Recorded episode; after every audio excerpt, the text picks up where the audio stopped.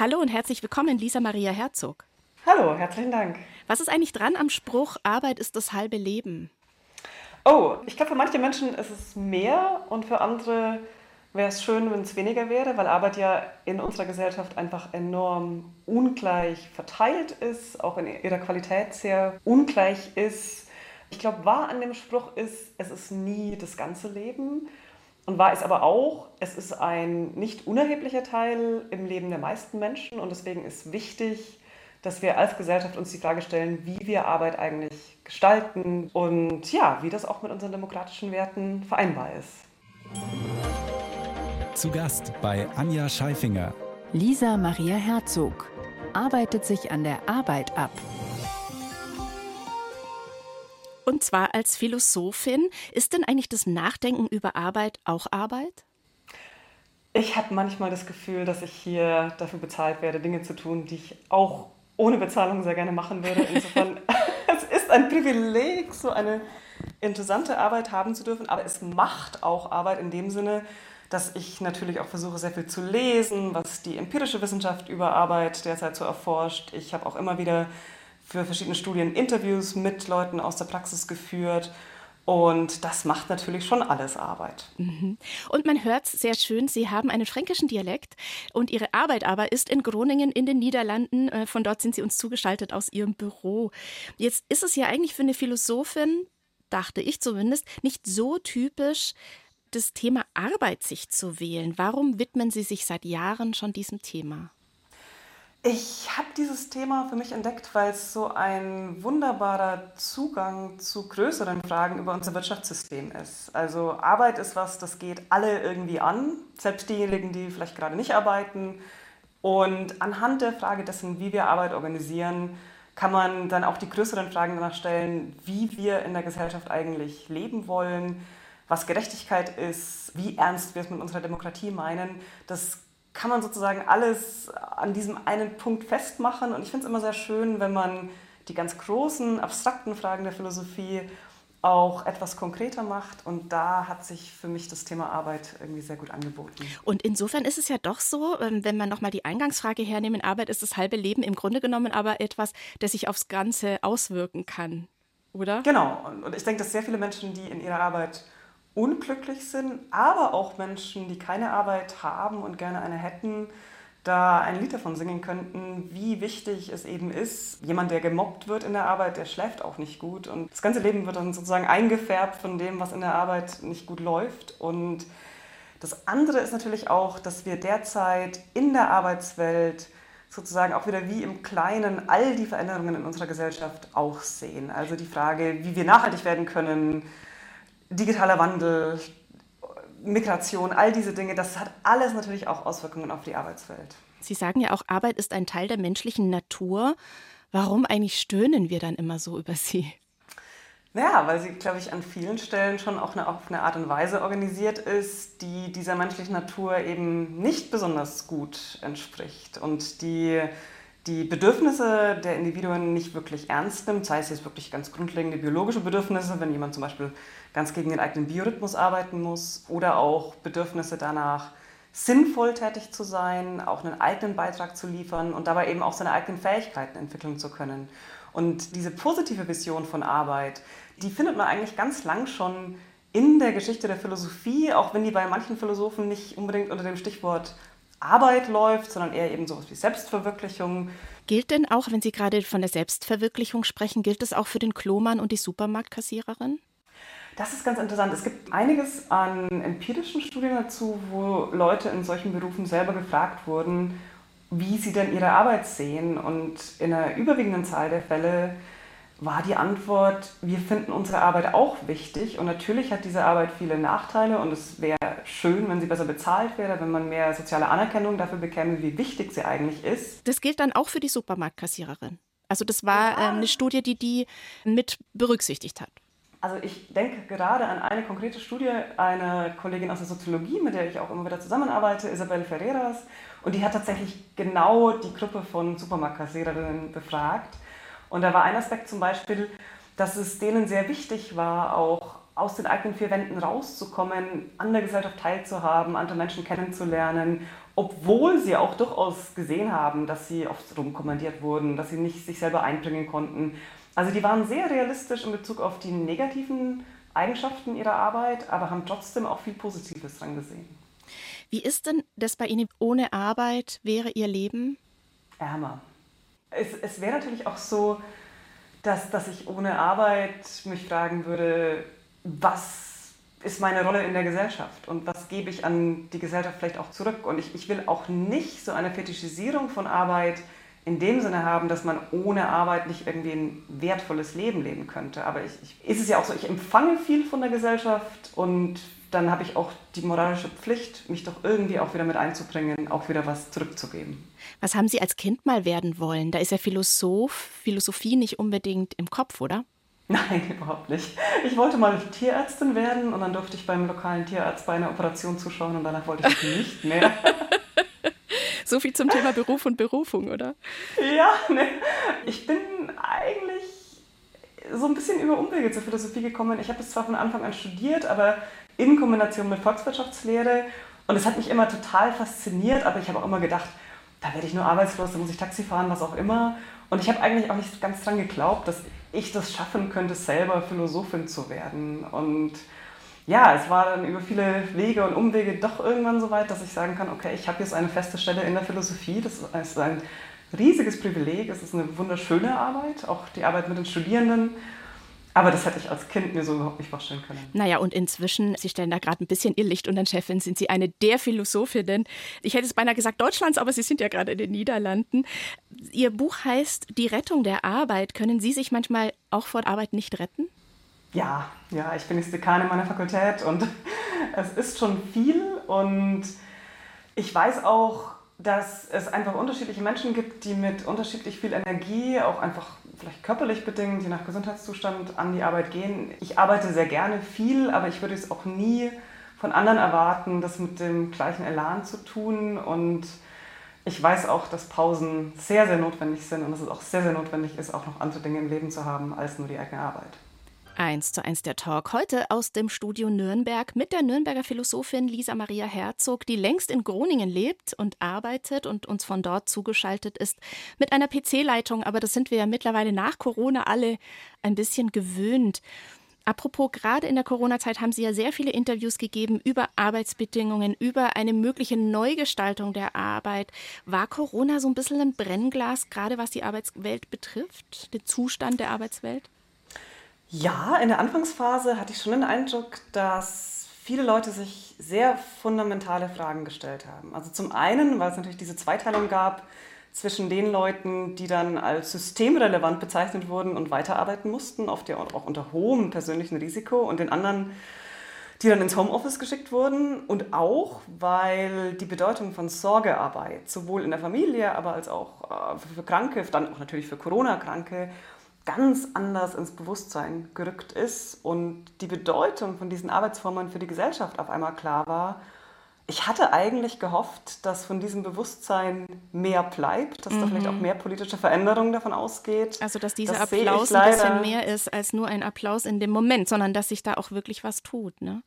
Genau, und es gab dann viele Einmalzahlungen, aber die grundsätzlichen Strukturen der Arbeit in der Pflege und eben auch so der Wertschätzung unterschiedlicher Arbeitsformen da hat sich meines Erachtens eigentlich zu wenig getan. Mhm. Diejenigen, die in privilegierteren Arbeitspositionen sind, wollen natürlich auch oft von ihren Privilegien da nicht weg. Und insofern war es dann, glaube ich, für manche auch nach Corona ganz bequem, sich bestimmte Fragen nicht mehr so sehr stellen zu müssen. Mhm. Und ähm, interessanterweise ist ja auch nach Corona die Arm-Reich-Schere noch weiter auseinandergegangen. Das heißt, das Vermögen der weltweit zehn reichsten Milliardäre hat sich verdoppelt wohingegen über viele in Armut gefallen sind? Wenn jemand aus Vermögen Kapitalgewinne zieht, dann ist es ja auch Einkommen ohne Arbeit. Das basiert auf der Arbeit anderer Menschen. Und das ist schon eine sehr fundamentale Frage, wie viel arbeitsloses Einkommen eigentlich in unserer Gesellschaft bestehen sollte und wie wir das Verhältnis zwischen Wertschöpfung durch Arbeit und Wertschöpfung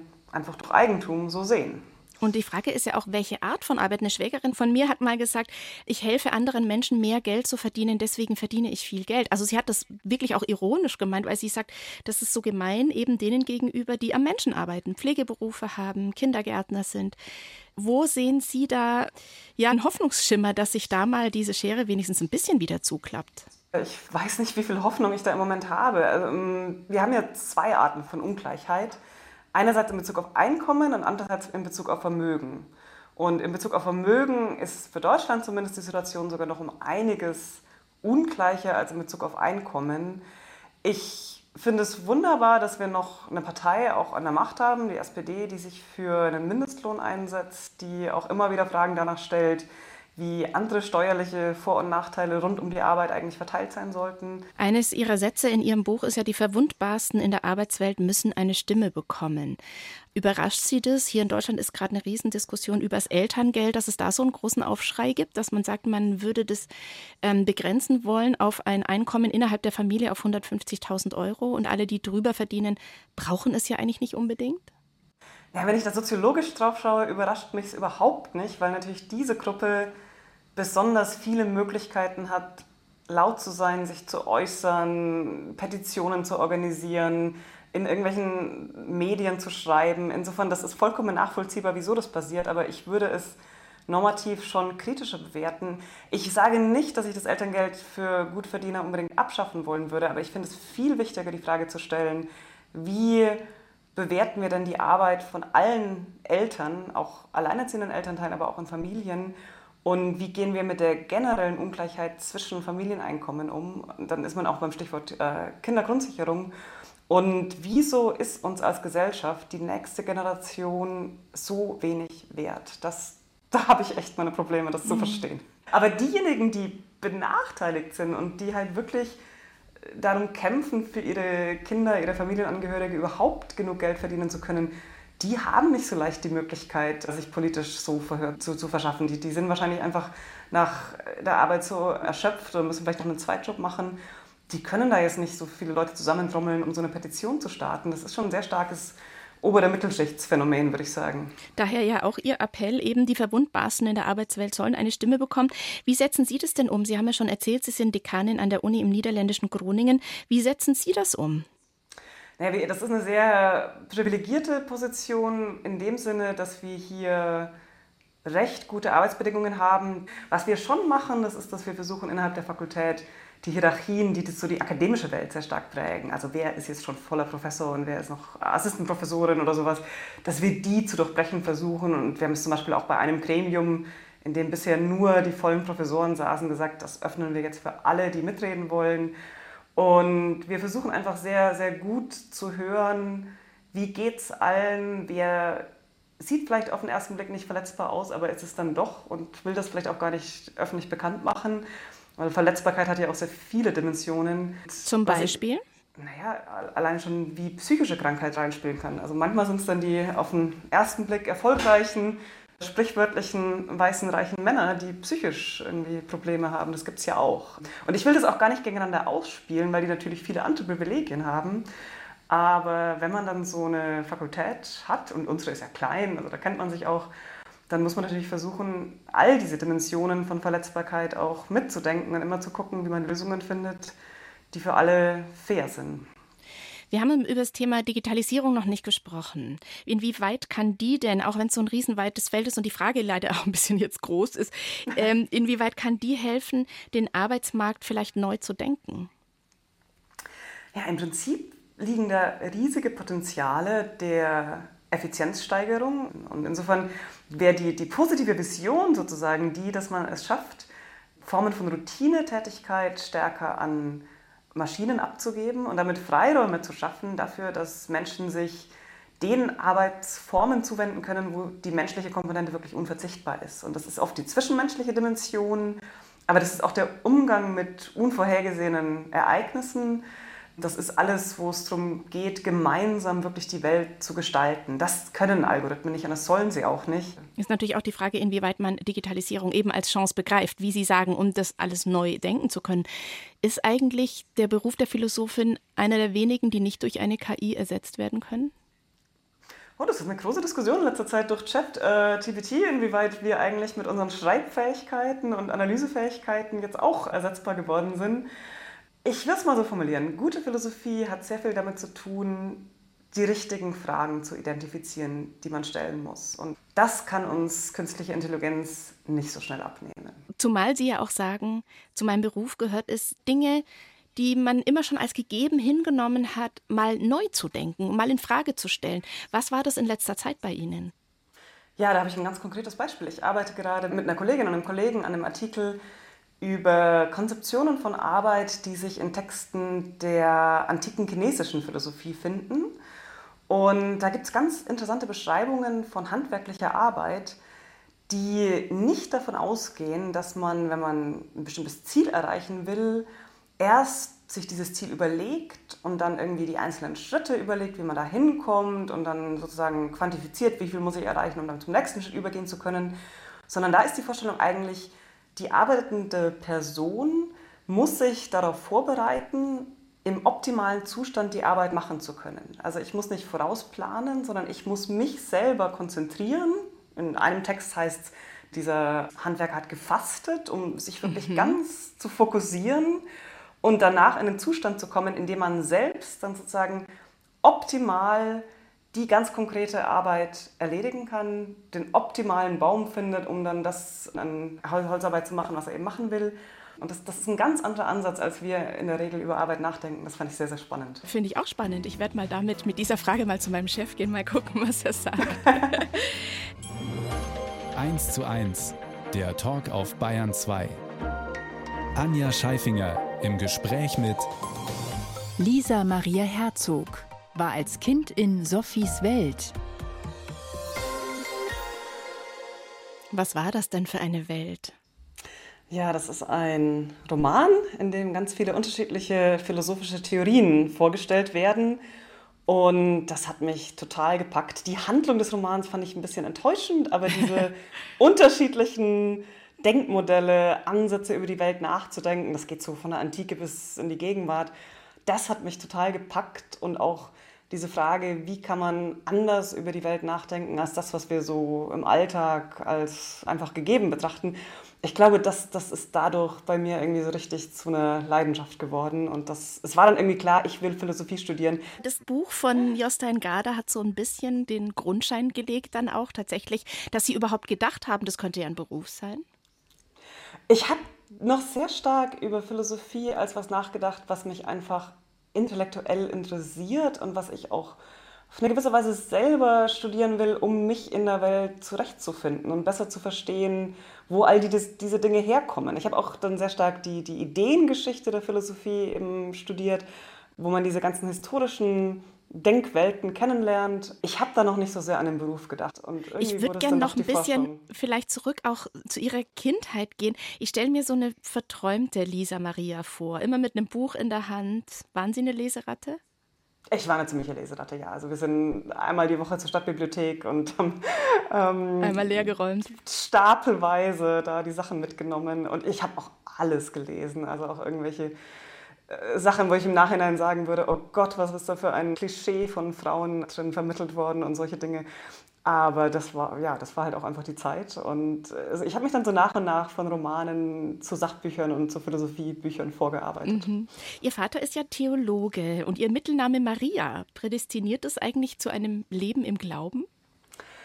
Oh, mein, mein, Vater ist inzwischen verstorben und mhm. ich bin religiös aufgewachsen in einer lutherischen Familie und ich habe mich dann so nach und nach davon, ja, positiv würde man sagen, befreit, aber es hat sich jetzt auch nicht irgendwie als ein Korsett oder so angefühlt, sondern ich habe eine gewisse Distanz dazu, aber was ich glaube ich doch immer noch irgendwie mitgenommen habe, das ist das Interesse daran, wie auch diejenigen in der Gesellschaft, die sich am wenigsten wehren können, ähm, wie, wie man die unterstützen kann. Aber eben auch auf eine Art und Weise, die nicht nur irgendwie so herablassen von oben kommt. Ähm, das ist, glaube ich, immer eine ganz große Gefahr, der man sich bewusst sein muss.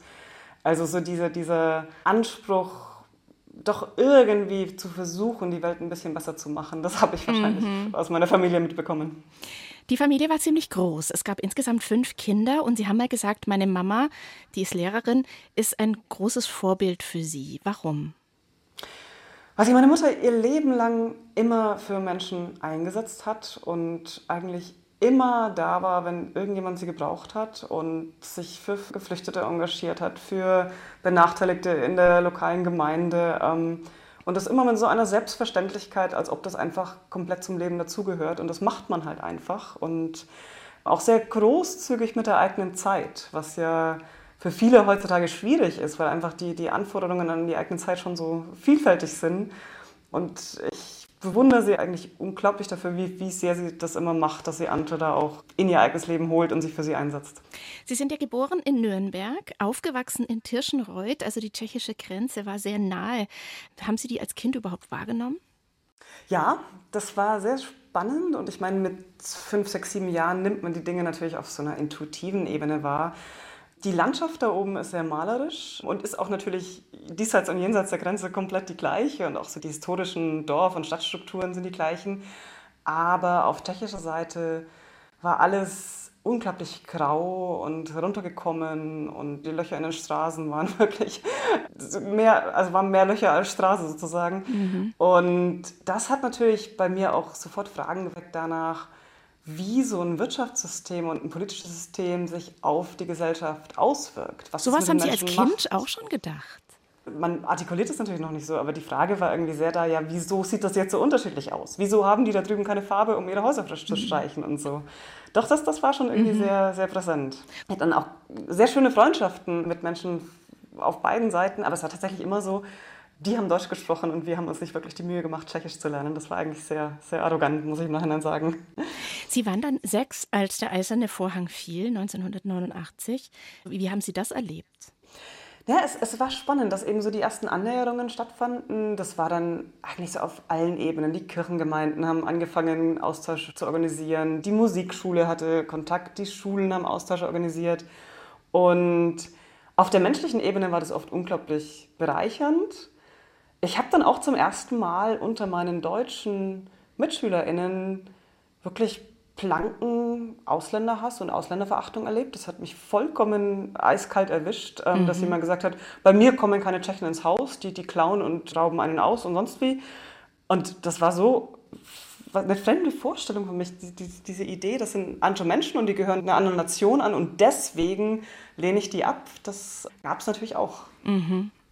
Sie haben vorhin diesen schönen Satz gesagt, meine Mutter hat sehr viel gegeben und zwar auch Zeit. Und wir heute sind vielleicht, oder viele von uns heute sind vielleicht ein bisschen geiziger mit der Zeit, auch weil unsere Arbeitswelt sich auch immer, immer mehr verdichtet.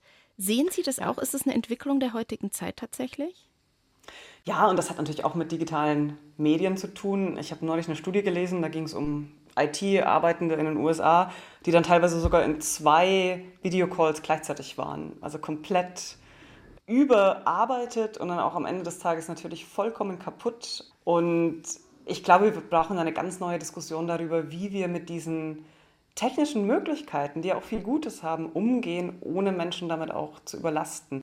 Und ich glaube, auf noch einer größeren Ebene ist es auch wirklich so, dass wir uns eben die Frage stellen müssen, wie viel Zeit wollen wir eigentlich der bezahlten Arbeit widmen und wie viel Zeit sollten Individuen für ihre Familienarbeit, aber auch für Freizeit haben und vielleicht auch für sowas wie Arbeit fürs Gemeinwohl, Freiwilligenarbeit, politische Arbeit. Das kommt irgendwie im öffentlichen Diskurs über Arbeit viel zu wenig vor. Wie machen Sie das denn? Wie teilen Sie sich denn da auf in diesen Bereichen, die Sie gerade gesagt haben? Ich will mich jetzt nicht als Vorbild äh, für eine Nein, ähm, also ich, ich versuche tatsächlich schon so die unterschiedlichen Aufgabenbereiche, die ich habe und in denen sich dann auch diese Dimensionen natürlich widerspiegeln. Also ob ich es eben zum Beispiel mit Ihnen ein Gespräch führe oder ob ich in der Schule einen Vortrag halte und mit den Schülerinnen und Schülern ins Gespräch gehe oder ob ich einfach an der Forschung arbeite, für Studierende was mache, Verwaltung mache, dass ich zwischen denen eine vernünftige Balance habe. Und ich muss auch sagen, wenn ich diese Dimension meiner Arbeit, wo es wirklich auch um den Dialog mit gesellschaftlichen Akteuren gäbe, nicht hätte, ich glaube, dann hätte ich das nicht durchgehalten, Wissenschaftlerin zu sein, weil wenn man immer nur so im eigenen Saft kocht und in diesem sehr ja auch kompetitiven Umfeld unterwegs ist und es geht immer nur darum, wer hat den nächsten Artikel veröffentlicht und so, das hätte mir, glaube ich, nicht genug Sinnstiftung gegeben. Und ich glaube, die akademische Welt muss sich auch wirklich die Frage stellen, was wollen wir denn eigentlich? Wollen wir einfach nur immer mehr veröffentlichen, immer mehr schreiben, das dann keiner lesen kann aus Zeitmangel? Oder wollen wir stärker versuchen, auch interdisziplinär, aber auch mit Leuten mit anderen Formen von Expertise uns gesellschaftlichen Fragen zuzuwenden und zu fragen, was können wir vielleicht dazu beitragen, die zu lösen. Eine Stunde, zwei Menschen im Gespräch auf Bayern 2. Anja Scheifinger trifft Lisa Maria Herzog. Oxford ist eine Zwiebel. Was meinten Sie damit? Ich war ja erst als Gaststudentin in Oxford. Sie waren, glaube ich, überhaupt zuerst Au pair dort, oder? Genau, erst war ich als Au pair dort, also da habe ich die Uni nur von außen gesehen, dann als Gaststudentin, dann habe ich einen Master gemacht, dann war ich Doktorandin und immer hatte ich so dieses Gefühl, es gibt da irgendwie noch so eine andere Gruppe, das sind die, die echt zu Oxford gehören, also so eine In-Group und ich gehöre da noch nicht so richtig dazu und dann habe ich das mal mit einer Freundin und noch Mentorin ein bisschen diskutiert und dann sagte sie, den Eindruck hatte sie auch, als sie angekommen ist. Oxford ist eben so eine Zwiebel. Aber die Frage ist, wer sitzt eigentlich im Kern und gibt es diesen Kern überhaupt? Wo saßen Sie dann nach den schließlich sechs Jahren, die Sie dort verbracht haben? Ich habe mich noch nicht wirklich zugehörig gefühlt. Das war auch nicht immer eine leichte Zeit. Es war unglaublich viel interessanter intellektueller Input, aber es war eben auch dieses Gefühl, Mensch, diese wunderschöne Tätigkeit, Forschung zu machen, ist hier auf eine Art und Weise, also damals organisiert, die für die Einzelnen extrem belastend ist, weil es so kompetitiv ist und weil es eben ständig nur so eine Ellenbogenstimmung war. Und das Gefühl war schon auch so ein bisschen, wenn ich in der Wissenschaft bleibe und wenn ich jemals in die Position komme, da auch irgendwie Dinge ein bisschen verändern zu können, dann will ich da eine andere Kultur schaffen. Ja, und jetzt war ich vor einiger Zeit, vor ein paar Monaten, auf einer Konferenz dort und habe festgestellt, die Stimmung hat sich da sehr verändert. Es ist viel freundlicher, konstruktiver. In den Diskussionen geht es echt darum, die besseren Argumente auszutauschen und nicht sich gegenseitig irgendwie so abzuschießen. Da ist tatsächlich jetzt in den letzten paar Monaten so eine Art äh, Versöhnung sozusagen gekommen, weil mhm. ich gemerkt habe, auch dort verändern sich die Dinge zum Besseren. Das hat mich sehr gefreut. Und wenn wir mal außerhalb des Unikontextes gehen, wie würden Sie sagen, haben Sie die sechs Jahre dort geprägt? Ja, ähm, doch, ich habe auch viel Musik gemacht dort. Ähm, das begleitet mich eigentlich schon vor Oxford und ging doch Oxford doch auch die Jahre danach. Sie also sind Cellistin, genau. Mhm. Genau, und, und habe auch dort in Orchestern gespielt. Das, das war auch wunderschön. Und vielleicht kennt man sie auch von den Bildern. Oxford ist wunderschön gelegen in einer sehr malerischen Landschaft und da kann man auch wunderbar joggen gehen. Also das habe ich mir da auch angewöhnt. Das, das waren auch einfach sehr schöne Sachen. Ich habe gelernt, man muss die Balance halten wenn es nur die Arbeit ist, das geht auch nicht gut. Und die Musik sollte man auf keinen Fall aufgeben. Also Stichwort Work-Life-Balance auch, oder? Ja, es gibt die Kritik an dem Begriff, dass das ja irgendwie impliziert, dass Arbeit nicht das Leben ist. Und da ist natürlich auch was dran. Diese Kritik hat ja zuletzt de Maizière sehr laut geäußert, der frühere Verteidigungsminister. In der Zeit hat er seinen Unmut geäußert, warum man das überhaupt trennt. Und es war auch so ein bisschen ein Seitenhieb an die Millennials, die sich überlegen, arbeite ich drei Tage, vier Tage und eben nicht die volle Woche.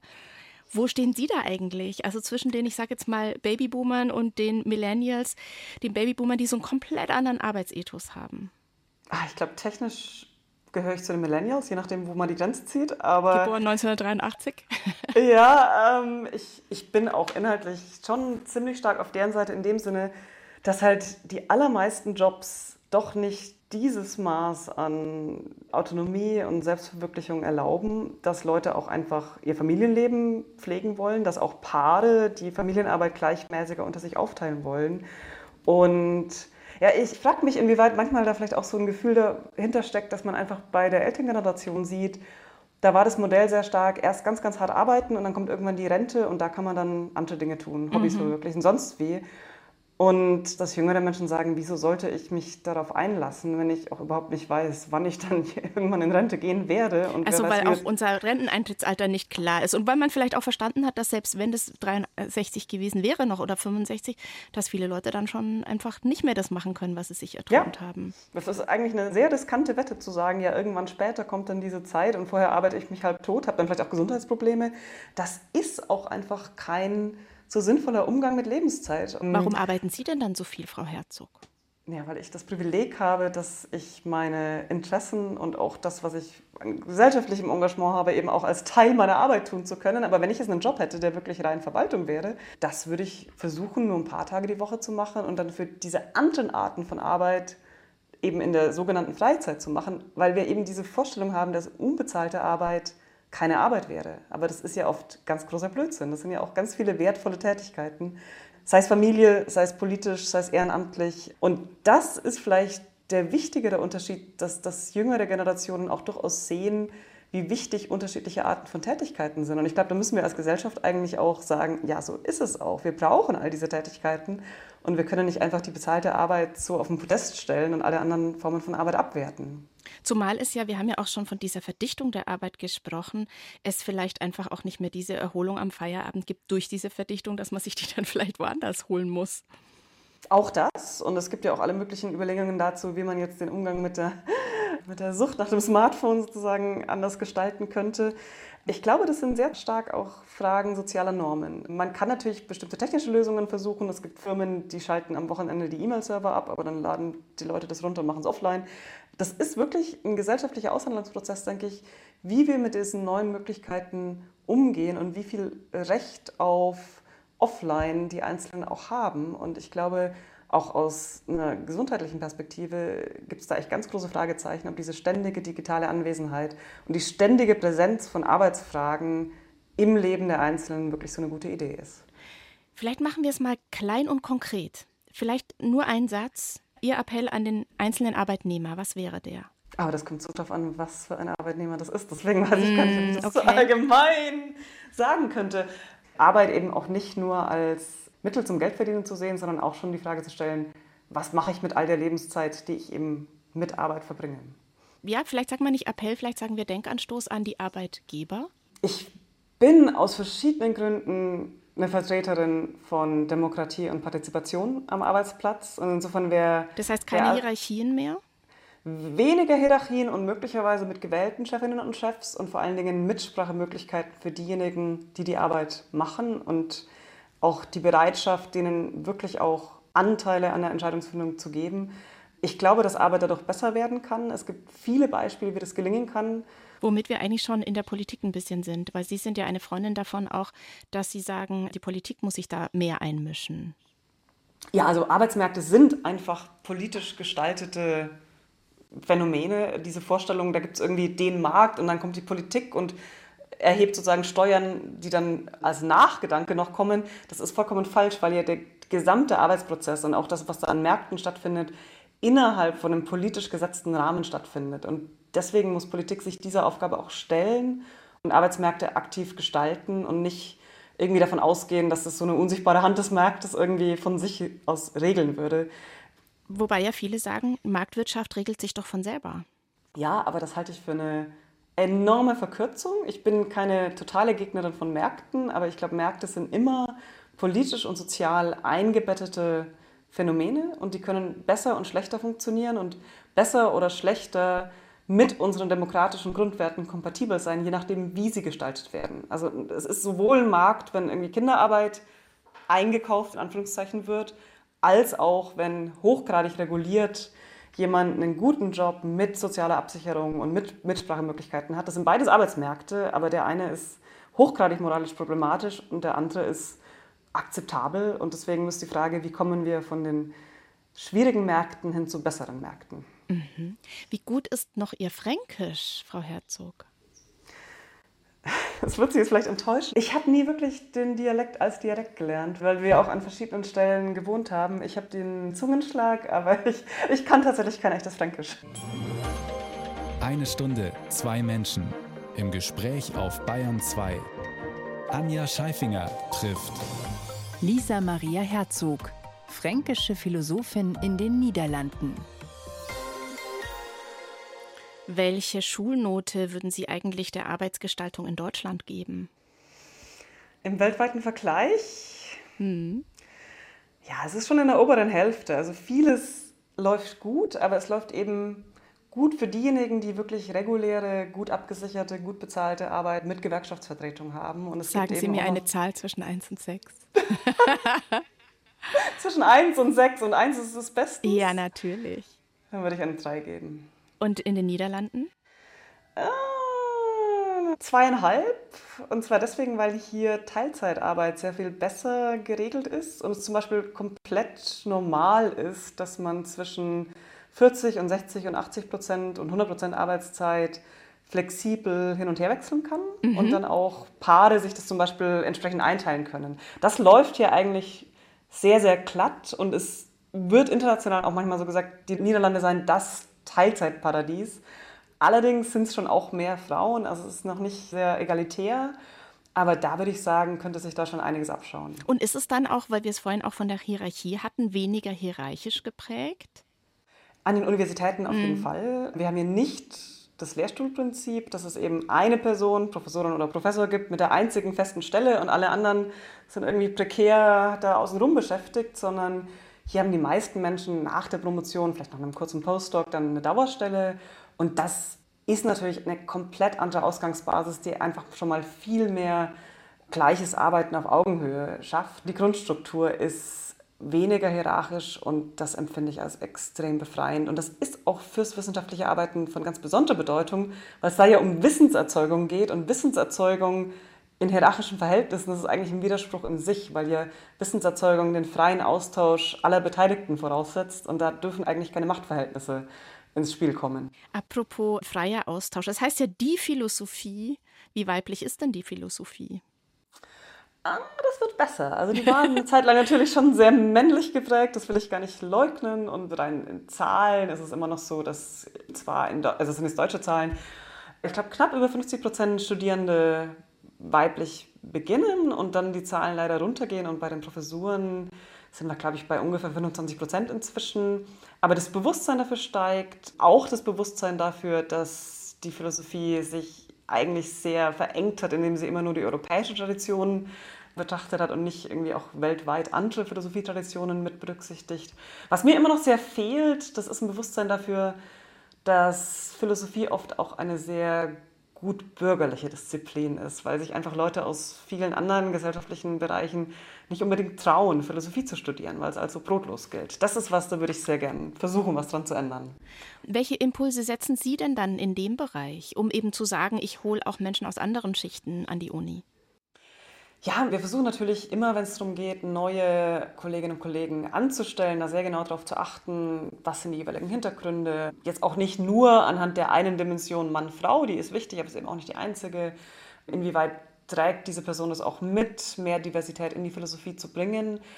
Allerdings muss ich sagen, ich frage mich in letzter Zeit auch viel, inwiefern dieses Bild, wir holen sozusagen bestimmte Menschen in die Uni rein, ausreicht und ob wir nicht auch als Philosophie viel stärker in die Gesellschaft rausgehen müssten und mit Leuten auch an ganz anderen Orten ins Gespräch kommen müssten, weil natürlich so ein Unigebäude dann doch auch wieder irgendwie bestimmte Gruppen mehr anzieht als andere. Und wir sind jetzt gerade auch dabei, hier in Groningen so eine Dialogreihe aufzusetzen, wo wir versuchen, mit ganz anderen Gruppen ins Gespräch zu kommen, was dann hoffentlich auf Dauer auch dazu beiträgt, die Philosophie intern auch vielfältiger werden zu lassen und mehr Stimmen zu hören.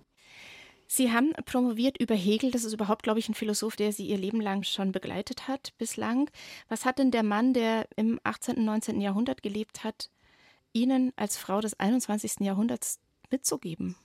ja, das, das kann man sich natürlich fragen. Und das ist auch so eine Art Hassliebe, muss ich gestehen. Also Hegel war ja so ein Systembauer. Also der wollte in seiner Philosophie alles erklären, von den tiefsten metaphysischen Fragen bis hin zu relativ konkreten Fragen der sozialen Ordnung. Und das fand ich einfach unglaublich faszinierend. Ich konnte mich da irgendwie so dran abarbeiten, aber ich muss auch sagen, ich behaupte nicht, dass ich die metaphysischen Dimensionen bis ins Letzte jemals verstehen werde. Aber so bestimmte Argumentationsmuster sind da einfach schon da und das hat mich einfach sehr fasziniert. Ich würde mal sagen, 2019, das war bis jetzt Ihr beruflich erfolgreichstes Jahr. Ich behaupte, ich schmeiße das jetzt einfach mal so in die Runde, Sie können ja protestieren. Ihr Buch Die Rettung der Arbeit hat ziemlich viel Aufsehen erregt. Außerdem haben Sie die beiden wichtigsten Philosophiepreise bekommen. Allein der Deutsche Preis für Philosophie und Sozialethik dotiert mit 100.000 Euro. Haben Sie sich mal überlegt, Mensch, damit mache ich jetzt doch eine kleine Auszeit? Nee, ich habe gerade jetzt äh, das so arrangieren können und es freut mich unglaublich, dass aus dem Preisgeld maßgeblich ein Stipendium für eine ukrainische Kollegin bezahlt werden kann, mhm. die vor dem Krieg in die Niederlande geflohen ist. Und ich bin schon länger mit verschiedenen Gruppen dabei aktiv zu versuchen, geflüchtete WissenschaftlerInnen zu unterstützen, weil die natürlich einen enorm schweren Stand haben wenn die aus Ländern mit Krieg oder Bürgerkrieg kommen und dann versuchen, in anderen Wissenschaftssystemen Fuß zu fassen. Mhm Und in dem Fall jetzt haben wir es hingekriegt und die Unileitung hat auch noch was draufgelegt, dass jemand dafür ein Jahr bei uns an der Fakultät arbeiten kann. Und da freue ich mich schon sehr auf die Zusammenarbeit. Schön. Wenn Sie bedingungsloses Grundeinkommen bekämen, dann? Dann würde ich manche Dimensionen meiner Arbeit vielleicht ein bisschen ruhen lassen und dafür vielleicht noch neue Dinge versuchen, für die ich im Moment so ein bisschen zu ängstlich bin. Aber dann müsste ich es auch lebenslänglich bekommen. Was würden Sie versuchen, wofür Sie zu ängstlich sind? Verraten Sie es. Um, also ich glaube, ich würde versuchen, irgendeine Form von Sozialunternehmen hochzuziehen, um einfach auszuprobieren, ob diese Ideen, die ich theoretisch so habe und die ich jetzt innerhalb unserer Fakultät vielleicht so ein bisschen umsetzen kann, wirklich auch funktionieren können. Dass man eben gute Arbeit in Zusammenarbeit mit allen Beteiligten schaffen kann, die den gesellschaftlichen Mehrwert liefert und trotzdem für alle wirklich eben auch gute, faire Arbeit ist. Ich würde gerne noch einmal zum Schluss zu Ihnen ganz persönlich gehen, noch mal weg von der Arbeit. Sie leben in den Niederlanden. Was mussten Sie da erst mal lernen in Ihrem Alltag? Die Sprache. Ja, klar. Ähm, das macht mir aber auch immer einfach Spaß. Also ich lerne gerne Sprachen, deswegen war das eine schöne Herausforderung. Und es ist faszinierend, dass eine Kultur, von der man auf den ersten Blick denkt, das ist doch irgendwie sehr ähnlich mhm. zu Deutschland, dass die doch so subtile Unterschiede hat. Da bin ich auch immer noch sehr am Lernen. Also zum Beispiel, dass über alles immer sehr lange diskutiert wird und immer sehr versucht wird, alle Beteiligten mit ins Boot zu holen. Das hat natürlich eine sehr schöne Seite, kann aber manchmal Prozesse auch unglaublich langsam machen. aber Sie wollen es doch demokratisch, Frau Herzog. Das stimmt, aber ich will auch, dass Dinge doch mal auch vorangehen. Und das ist natürlich eine Frage, die ich auch als Forscherin spannend finde. Wie kann ich einerseits Partizipation, aber andererseits dann auch Beschlüsse kriegen. Also es gibt so einen Buchtitel, der heißt Democracy is an Endless Meeting und das kann natürlich nicht das Ideal sein. Also so sehr ich Beteiligung und Partizipation möchte, es müssen auch Entscheidungen getroffen werden können und das sehen ja auch die Beteiligten meist ein. Und da die richtige Balance zu finden zwischen Konsultation, Diskussion, Partizipation, aber dann eben auch zu sagen, so und jetzt machen wir es mal so und idealerweise dann, wir machen es so und wir probieren das jetzt mal aus. Und das ist nicht das letzte Wort. Wir schauen, wie es läuft und nach ein paar Monaten oder ein paar Jahren, je nachdem, was es ist, reden wir wieder drüber. Das klingt sehr, sehr schwungvoll. Damit können wir ganz wunderbar diese Stunde enden. Und ich bedanke mich für Ihre Zeit, Lisa Maria Herzog. Und wir probieren einfach mal aus in Zukunft. Ganz herzlichen Dank. Wir probieren es demokratisch aus. Genau, sehr schön. Vielen Dank. Und ich darf noch hinweisen auf Ihr Buch, auf die Rettung der Arbeit. Aber ich weiß, es ist ein neues in Bearbeitung. Ich glaube, es kommt diesen Sommer auch noch raus, oder? Ja, allerdings auf Englisch, ein wissenschaftliches Buch. Das heißt Citizen Knowledge, also das Wissen der Bürgerinnen und Bürger. Und da geht es genau um diese Frage, wie wir angesichts von unterschiedlichen Formen von Wissen und Expertise demokratische Prozesse gestalten können. Und wer den ein oder anderen philosophischen Gedanken von heute nochmal von vorne denken möchte, dem sei diese Sendung sowie weitere biografische Gespräche ans Herz gelegt zu finden in unserer ARD-Audiothek unter 1 zu 1 der Talk. Und dort gibt es zum Beispiel auch Schätze zum Herunterladen für Ihre Urlaubsfahrten. Literatur zum Beispiel, Drama, Mystery, Fantasy oder auch Hörspiel-Doku, ganz nach Gusto im Hörspielpool in der ARD-Audiothek und überall, wo es Podcasts gibt.